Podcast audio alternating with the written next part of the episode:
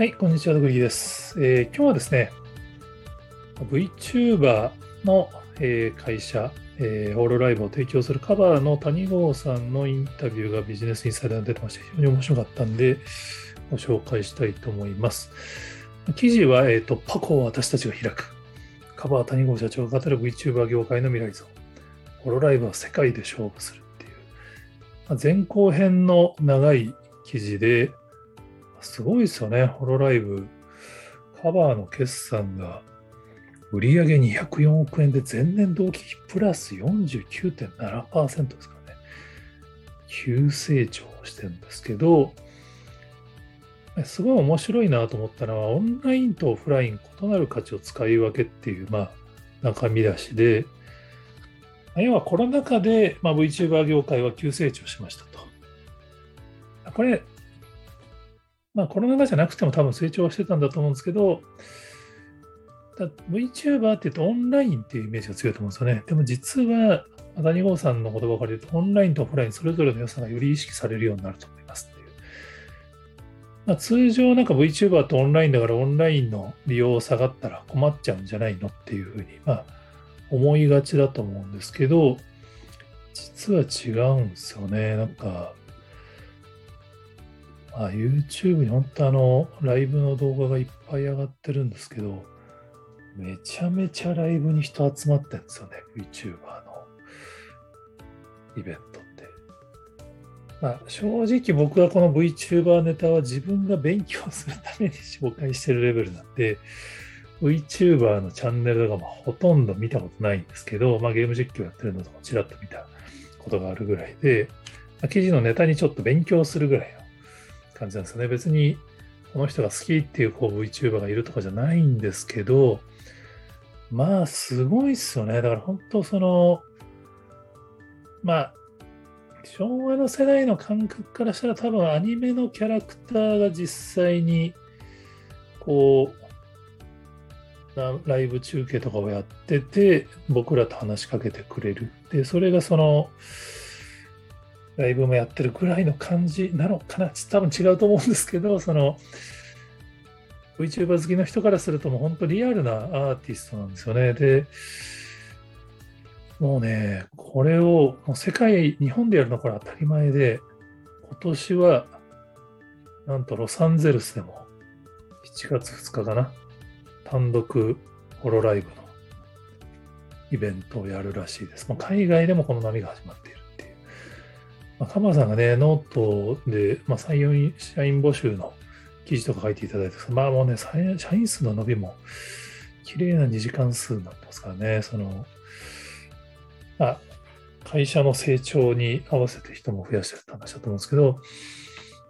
まあ、僕も VTuber、ほぼ知識はないんですけど、ザ・ファーストテイクに星町水星さんがその歌唱された時に、まあ、ヤフーの記事にも書いたんですけど、まあ本当歌がすごかったんですよね。だから、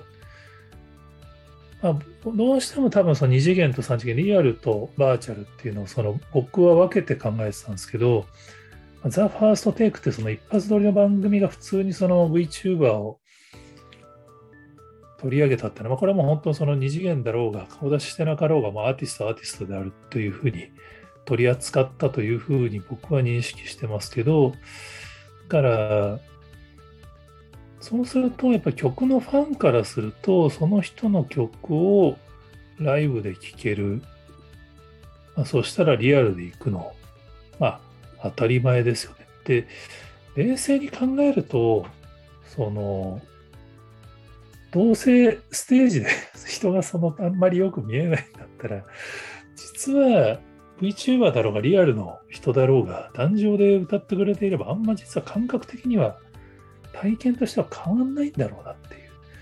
僕も、まあ、正直僕はアーティストのライブもあんまり行かない人間なんで、その偉そうに語れないですけど、まあ、昔言ってた頃はやっぱ遠いですからね。結局モニター越しのあのアップを見てたりするんで、そうすると別に VTuber、この壇上にいる人もバーチャルであっても実は同じなんじゃねえかっていう。そういう意味では、その VTuber っていうのはあくまでそのまあ、活動が YouTube ライブとかさ、ライブ中継サービスなのかなと思ってたんだけども、実はそれによってファンが増えると、実はその、こういうライブとかイベントとかオフラインのものが、よりファンをファンにするのに効いていて、まあ、それでね、こう、島スペイン村の動員数がめっちゃ増えちゃう。ホロライブはあの新しい日常がすぐそばにいるっていう、その、まあ、これが日常になっていくんだっていうビジョンを谷郷さんが語っていてですね、その実際、まあ、どうしても僕はやっぱり VTuber をまだその身近に感じれてないから特殊に感じちゃうんですけど、多分違いますね。これも多分、本当に VTuber のファンの人からするとこれが普通で、こういう、まあ、だから好きになる対象が別にリアルなのかバーチャルなのかってあんま関係なくって、ですげえ将来のことを考えると、これ、メタバースがメインの時代が来ると、VTuber の方が実は有利なんですよね。まあ、有利っていう言い方も変ですけど、メタバースもパソコンのそのライブ中継の時も同じ人なんですよね。VTuber の。これから逆にリアルのアイドルの方が、まあ、今、あの、それこそ、なんだっけ、なにわ男子とかソフトバンクとメタバースとかやってますけど、あれをやると、実はそのリアルなアイドルはメタバース空間ではアバターを作らないといけないんですよね。そうすると、その、あのファンからするとアバターを見てこれじゃないみたいなことになることもあり得るみたいな。この辺はね、ちょっと感覚が多分10ぐらいの常識と相当変わってくんじゃないかなと思ったりしております。はい。なのでちょっと、あの、頑張って背伸びして勉強してますっていう話なんですけど、えー、ぜひあの VTuber こういうところが好きですって方がおられましたら、ぜひ